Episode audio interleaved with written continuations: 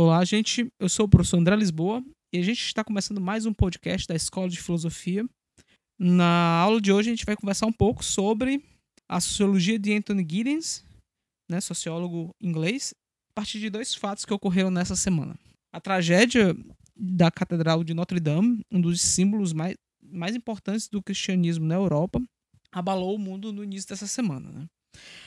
E a gente viu manifestações de lamento, tristeza e dor que foram registradas principalmente nas redes sociais. Adolescentes, jovens e adultos choraram esse flagelo, né, que atingiu uma das construções mais belas da história da arquitetura mundial. A indignação muito justa, foi muito justa. Né? A dor dos cristãos acabou sendo expressa no canto da Ave Maria, que foi registrado ali enquanto foi foi celebrado, foi apresentado por cristãos que estavam em frente à catedral que ainda era, estava sendo consumida pelas chamas. Né? E essa força iconoclástica do Ocidente e sua representatividade foram alvo de manifestações por todo o planeta. A destruição, de alguma forma, foi utilizada para lembrar os atentados aos templos religiosos na França nos últimos anos. Né? Você tem percebido, há notícias notícias que são mais conhecidas pelos cristãos, de que muitos templos têm sido invadidos, têm sido pilhados e destruídos em toda a Europa. Mas o fato singular que chamou minha atenção foi exatamente adolescentes de São Luís do Maranhão, terra onde canta o sabiá, enquanto que compartilhavam a imagem do Quasimodo, do personagem da animação Corcunda de Notre Dame, em suas histórias nas redes sociais. O desenho ele foi inspirado na obra do Victor Hugo, Nossa Senhora de Paris, de 1831. E, e, e eu fiquei me perguntando sobre essa imagem, sobre as crianças e os adolescentes que compartilhavam essa imagem. Então, o que, que pode haver de interessante sobre isso? Primeiro, a gente tem que lembrar que as narrativas ou os stories dos aplicativos são formas digitais para se contar os fatos do dia registrados por seus usuários. Segundo, que trata-se de uma rotina sendo registrada e catalogada, integrada a essa efêmera dinâmica da contemporaneidade, dos nossos tempos. Até aí nada demais, é tudo, todo, todos nós sabemos disso. Então, porém, é bom lembrar que a narrativa é, que contamos normalmente constitui um dos elementos da nossa identidade. Sócrates, por exemplo, diante do tribunal ateniense, defende não apenas sua história, mas defende a si mesmo. Defende quem ele é ao contar a sua história, ao rememorar os seus feitos e a sua vida. Onde quero chegar? A seguinte compreensão primeira. Quando dizemos somos. Né? Os adolescentes ele, que expunham, por exemplo, a imagem do Corcunda de Notre Dame em suas narrativas digitais, não apenas diziam algo, mas diziam quem eram, diziam quem são, na verdade. E aqui é que a pulga salta atrás da orelha. Né? Que ser é este? Que identidade ou qual é a identidade dessa criatura no auge da sua imaturidade, que mora numa ilha a centenas de quilômetros de Paris, esta maltratada São Luís do Maranhão? Quem é esse ser a chorar pelo símbolo cristão perdido? Né? O problema, que espero que compreenda, não se trata de uma questão moral, mas de uma tentativa de leitura antropológica, digamos assim. Então, parece tolo, mas esconde o mistério do tempo moderno, o mistério de quem somos. Então lanço uma pergunta: quais forças constituem a identidade na vida moderna? O problema é discutido, por exemplo, pelo sociólogo britânico Anthony Giddens na obra Modernidade e Identidade de 2002. Publicada originalmente há pouco mais de 20 anos, a edição inglesa é de 1999. E o escrito revela seu vigor sempre que a notícia de catástrofe ou qualquer outro fato ganha repercussão nas redes sociais. O que diz Giddens? Primeiro, eu vou destacar aqui alguns argumentos iniciais que fundamentam as hipóteses do sociólogo. O primeiro argumento diz o seguinte: as instituições modernas interferem nos hábitos e nos costumes da vida cotidiana. Fundamentalmente, interferem na constituição do eu ou das pessoas, na identidade das pessoas. Segundo argumento, diz que a identidade constituída das pessoas não apenas sofre uma força, mas produz uma força contrária, ou seja, as disposições pessoais e subjetivas, a forma como agimos, não se manifestam passivamente, mas na interconexão que a gente tem com essas instituições globalizantes, com essas, esses instrumentos modernos que, que constituem a nossa vida e que estão diretamente e com, com os quais nós nos relacionamos diretamente. Quarto, terceiro argumento, ele diz que a modernidade produziu, de alguma forma, uma reorganização social no tempo e no espaço. Por quê? Porque a modernidade nega as antigas tradições. Nega, por exemplo, a tradição do medieval, nega a tradição da antiguidade, mas produz uma nova forma de conhecimento, uma nova forma de como nós devemos nos comportar no mundo. Ao mesmo tempo que faz isso, que produz essa reorganização social no tempo e espaço, a ordem que a modernidade produz não é ordenada. Não, não, ela não cria uma ordem em si. Mas, ao mesmo tempo que não cria uma ordem, que, em que há uma, uma grande, digamos, pluralidade de conceitos e conhecimentos e de saberes, ela direciona a vida particular de cada pessoa para um, lugar, que é o lugar da dúvida. Então, diante de um monte de coisa, a gente duvida de tudo. Eu vou comentar no próximo argumento. Então, o Guinness vai dizer que Tal dúvida sobre a vida ou sobre a forma como devemos agir sempre vai nos acompanhar na vida moderna. Então, ela vai abalar o sistema de confiança sobre o qual estão firmadas a nossa vida particular. Então, Giddens ele escreve o seguinte: a confiança está diretamente ligada à obtenção de um senso precoce de segurança ontológica.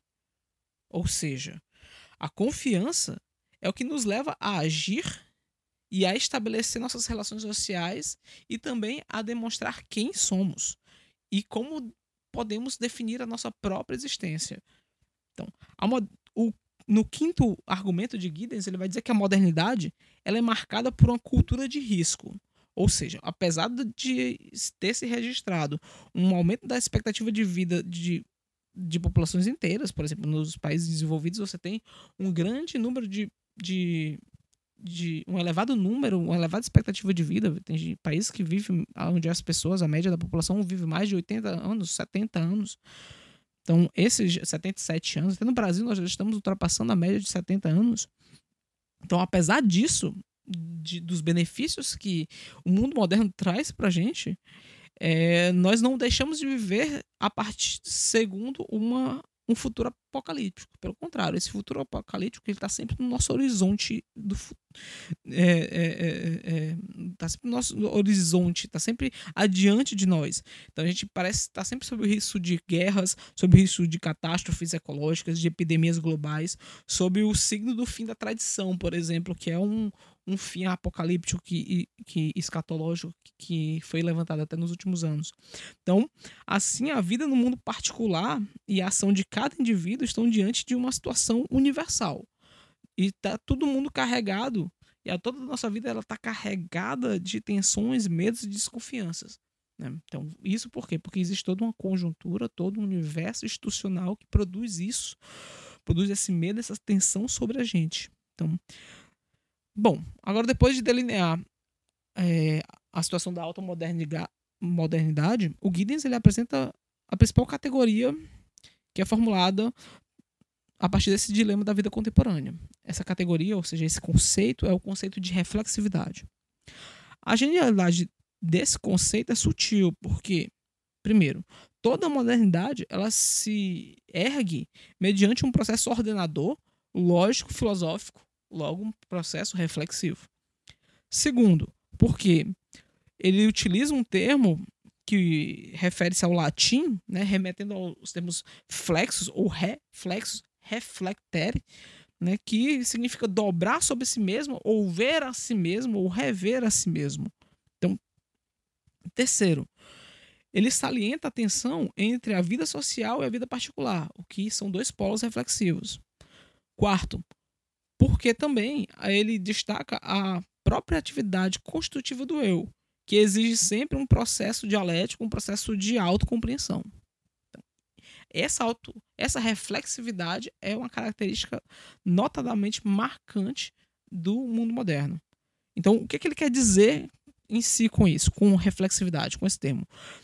Ele não seria apenas uma condição da vida moderna.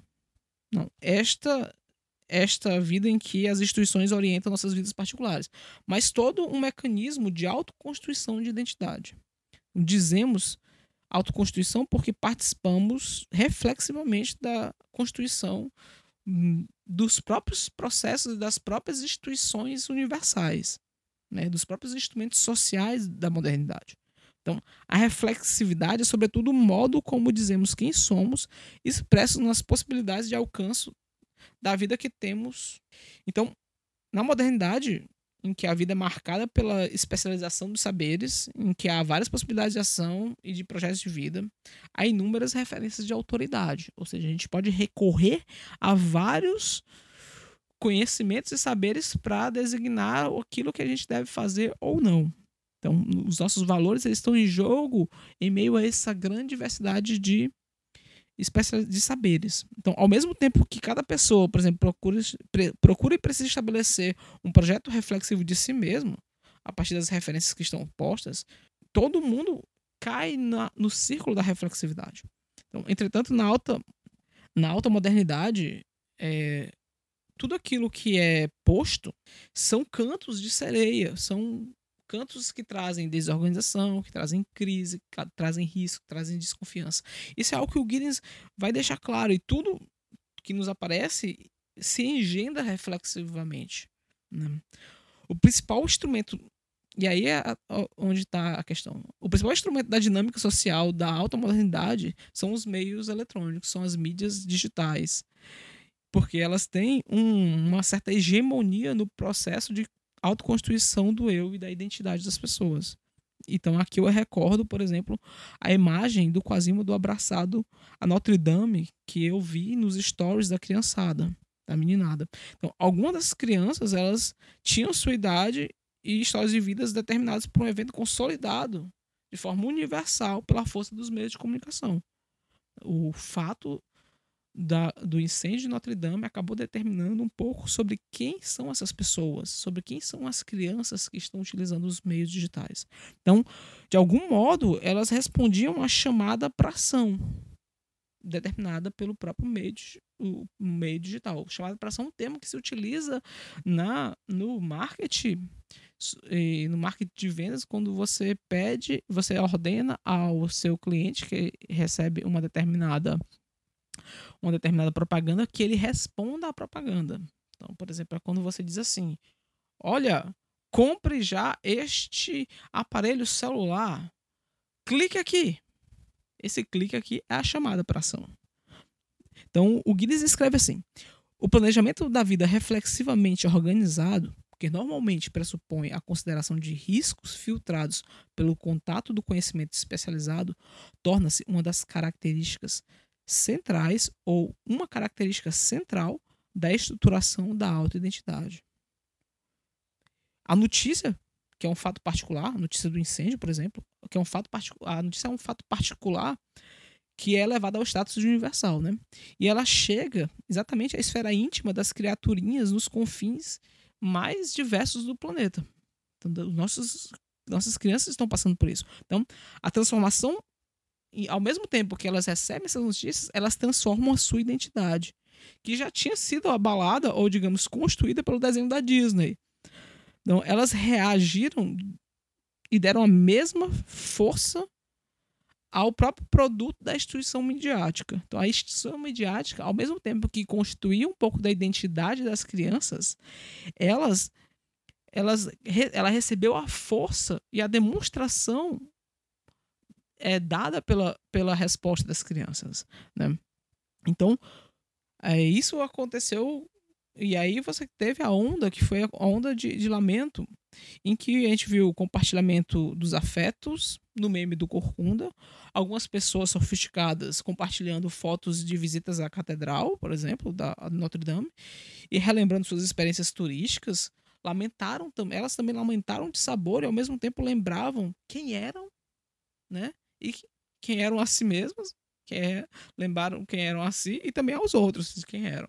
Né? Isso é uma parte interessante. Bom, então especificamente na Terra da intimidade, no lugar da intimidade, são onde moram os fenômenos e os processos psíquicos mais complexos. É, é a colheita, é onde há a colheita da, da reflexividade, onde ela se produz e se reproduz. Então o Giddens ele expõe ainda um pouco como nossa identidade, a nossa autoidentidade, ela é construída por processos alheios e universais. Que, mas a questão é que esses processos alheios e universais, eles não atingem apenas o nosso interior, mas atingem o nosso exterior e atingem também o nosso corpo. Os nossos corpos, eles perderam o sentido de um dado extrínseco, é o que Gris vai falar. Eles não dizem mais nada. Eles perderam até um, o, o, o estado de realidade, o estatuto de realidade. Eles não limitam mais quem nós somos nós passamos a nos configurar mediante ao que dizem ao que nos dizem os sistemas midiáticos, por exemplo, os sistemas sociais aos quais nós estamos vinculados. O Guinness escreve uma frase longa, peço até um pouco de desculpa, ele diz assim: O que pode parecer um movimento geral em direção ao cultivo narcisista da aparência corporal expressa, na verdade, uma preocupação muito mais profunda com a construção e o controle ativo do corpo. Há aqui uma reflexão integral entre o desenvolvimento corporal e o estilo de vida. Manifestação, por exemplo, manifestado, por exemplo, na busca por regimes corporais específicos. Bom, e aí nós chegamos ao nosso segundo fato da semana. Quem conheceu exatamente os efeitos produzidos pela alta ciência do tempo moderno foi o comediante Whindersson Nunes, que relatou nas redes sociais suas crises de depressão. Né? Um amigo meu brincou quando eu compartilhei a notícia, dizendo que o comediante encontrou na, na angústia do clown, né? Eu, eu, na verdade, eu, eu disse que o, que o comediante tinha encontrado uh, a angústia do clown, né? Do clown, do palhaço. Ao mesmo tempo que o amigo meu me comentou e disse assim: rapaz, foi só fazer a dieta e entrar na academia que bateu a depressão, né? E eu achei que, cara, isso é genial. A, a, o que ele tinha dito. Bom, o Whindersson, ele sofreu da falta de sentido que foi produzida pelo narcisismo, que acompanha os mecanismos de vergonha e de culpa que fundamenta que nós somos. Nós estamos sempre vivendo entre culpa, né, e a vergonha, e Freud nos diz muito a respeito disso. E e esse narcisismo não se trata aqui de uma patologia especificamente direta, mas sim de um processo constitutivo da nossa própria identidade. Nós somos aquilo que muitas vezes nós temos vergonha de ser ou aquilo pelo qual nós nos culpamos por ser. E aí eu chego a uma pergunta. É, no contexto da alta modernidade, tudo aquilo que eu falei, quem é o Whindersson Nunes? A resposta primária, claro, é que ele é alguém que atingiu a fama por meio da gestel, por meio do mundo da técnica? E em busca de sucesso e reconhecimento, ele se, se submeteu ativamente a, a este processo de produção de identidade, que é controlado pelas instituições sociais, especificamente pela instituição das redes sociais. Né? Ele ganhou toda a popularidade e todo o dinheiro que o mundo da comédia nas redes sociais pode dar. E por fim, queria ele disse, né, que queria apenas o palco do teatro. Engraçado que o palco do teatro é o lugar mais antagônico à tecnologia e aos sistemas de controle que pode existir para um artista. No palco, em vez de da eternidade da tela, da falsa eternidade da tela, a efemeridade da vida simples, né? a, a vida passageira ali. Então, algumas pessoas lamentaram a depressão, se entristeceram e se compadeceram. Eu acredito que a depressão de Windows pode salvá-lo. Né? Vivemos em tempos em que os sistemas, os sistemas de vida reprimem as questões existenciais, ao mesmo tempo em que oferecem mensagens de solução para a nossa vida e de orientação das nossas ações. Então, as notícias elas ocupam o lugar da reflexividade íntima e alimentam-se ao mesmo tempo dessa reflexividade íntima. E o Whindersson caiu nisso. Caiu nessa cilada. A dinâmica do programa iluminista para orientação de vida, ao que o Giddens disse, a orientação da vida particular e da vida política, social, ela se manifesta de forma extremamente é, forte nos nossos dias. As formas de dominação ideológica tornam-se cada vez mais sutis e dominam os corações de muitas pessoas. Os interesses são globais e as consequências mais particulares possíveis. Na sociologia do Anthony Giddens, é oferecido um caminho de compreensão desses fenômenos da alta modernidade, ao mesmo tempo em que se apresenta um caminho metodológico e completamente atual e fértil para os sociólogos e pensadores. Por isso que eu aprecio o pensamento de Giddens. Né? Algumas pessoas, alguns amigos meus que são pensadores mais conservadores não gostam porque ele é um pensador de base esquerdista, mas pelo contrário, eu vejo no Guinness alguém com quem você pode dialogar sobre muita coisa, independentemente da posição que você ocupa, seja uma posição mais conservadora ou progressista. Então, eu lembro, e isso me alertou, me chamou a atenção, porque eu lembrava de, do que um amigo me falou há mais ou menos uns 10 anos. Eu estava preocupado com medo da expansão das redes sociais e de suas formas de controle. E ele me disse assim: André, eu só vou me preocupar quando a internet chegar à Baixada Maranhense. Para quem não sabe, a Baixada Maranhense fica ali é, no norte do Maranhão e é um dos lugares mais pobres da nossa região. Só que há uns três anos atrás, não há dez, mas há uns três anos, eu estava lá no interior, do interior de São Bento, que é um município da Baixada do Maranhão, e eu lembrava exatamente da frase desse meu amigo, desse, dessa tentativa de me acalmar. Por quê? Porque no exato momento eu pedia a senha do Wi-Fi a alguns amigos quilombolas que moravam lá. Cheguei numa casa e tinha um Wi-Fi. então eu já estava pensando, meu Deus, já chegou aqui. A internet já controla os corações dos moradores nos confins do Maranhão. Bem, gente, eu agradeço a atenção de vocês para esse podcast e qualquer coisa, acesse o nosso site www.escoladefilosofia.org um ensaio sobre esse texto está lá no nosso site. Eu peço também que vocês possam contribuir com o nosso podcast, apoiando a gente no nosso Apoia-se. Você pode ir lá www.apoia.se barra Escola de Filosofia. Vai lá, você pode doar a partir de três reais mensais. Eu agradeço bastante e ajuda a fortalecer nossa campanha para que o nosso podcast apenas se torne cada vez mais é, competente, cada, fique cada vez melhor e que os recursos sejam distribuídos para as pessoas que também fazem parte aqui das nossas atividades, tá certo? Nós também temos grupos de estudo aqui em São Luís do Maranhão. Eu agradeço a atenção de vocês. Qualquer coisa, ouçam as aulas anteriores. Eu vou postar uma aula sobre o Hegel para complementar a introdução que eu fiz. Eu não gostei muito da introdução, mas eu tenho uma outra aula que é melhor, mais bem preparada é mais bem explicativa. E é isto. Um abraço e até nosso próximo encontro.